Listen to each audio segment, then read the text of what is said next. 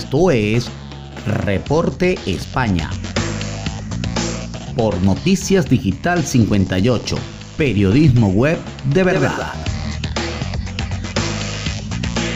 Muy buenas noches amigos, este es el resumen de Noticias Digital 58 transmitiendo desde la ciudad de Madrid, España. Les saluda Gabriel Higuera, CNP 20576. Comenzamos con las informaciones del día de hoy. Reyes Maroto anima a los españoles a pensar en sus vacaciones de verano.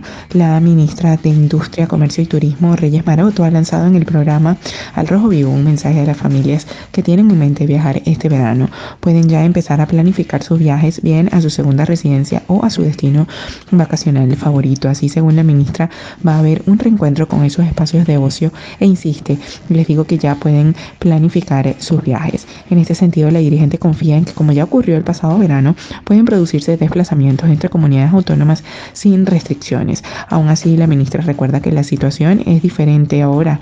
Ahora contamos con el mejor instrumento que es la vacuna. Vamos a tener suficientes vacunas, tenemos la de AstraZeneca, pero acabamos de empezar con Hansen, mientras Pfizer ha adoptado 50 millones más y son 5 para España. Por ello, su mensaje recalca la relevancia de las inyecciones contra la enfermedad y se reafirma en que no habrá problemas en los suministros como sí ocurrió durante el primer trimestre de vacunación. Confianza, hay vacunas, lo importante es acelerar el proceso de vacunación, que se pongan las vacunas los 7 días de la semana, añadió. En otra noticia, la UEFA decide no expulsar al Real Madrid de la Champions League. Ya es oficial, la UEFA tras estudiar el caso ha decidido no expulsar al Real Madrid de la Champions League.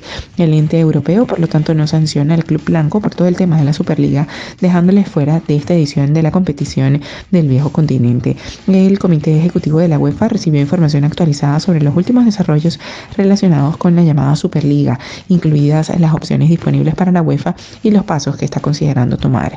Reza el texto del organismo. Por tanto, los blancos continuarán jugando el torneo en el que se han clasificado para semifinales tras superar la fase de grupos y noquear en octavos al Atalanta y en cuartos al Liverpool.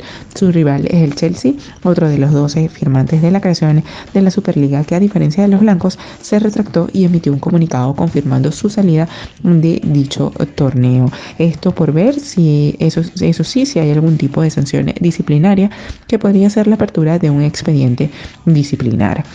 Y ya para finalizar, eh, lo que se sabe de las amenazas a iglesias, Marlasca y la directora de la Guardia Civil.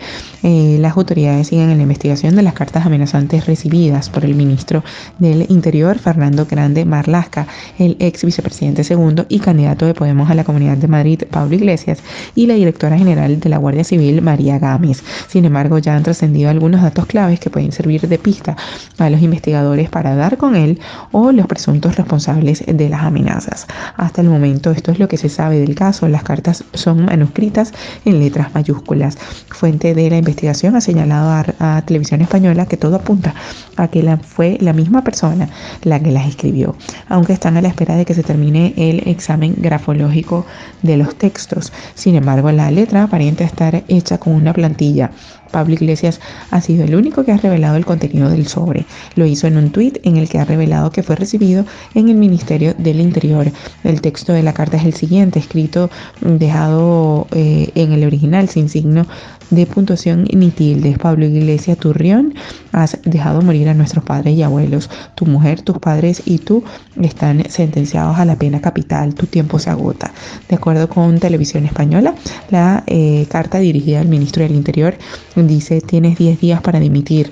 El tiempo de reírte de nosotros se terminó. Este último término es una forma eh, coloquial de referirse a los disparos de armas de fuego. El tiempo lo tienes en contra para los taponazos. Esto es todo por el día de hoy. Eh, recordemos que somos Noticias Digital 58, siempre llevándoles la mejor información para todos ustedes. Y recuerda que el COVID no es ningún juego. Utiliza la mascarilla, lávate las manos con frecuencia y mantén una distancia segura. Desde Madrid, España, se despide Gabriel Higuera. Feliz noche.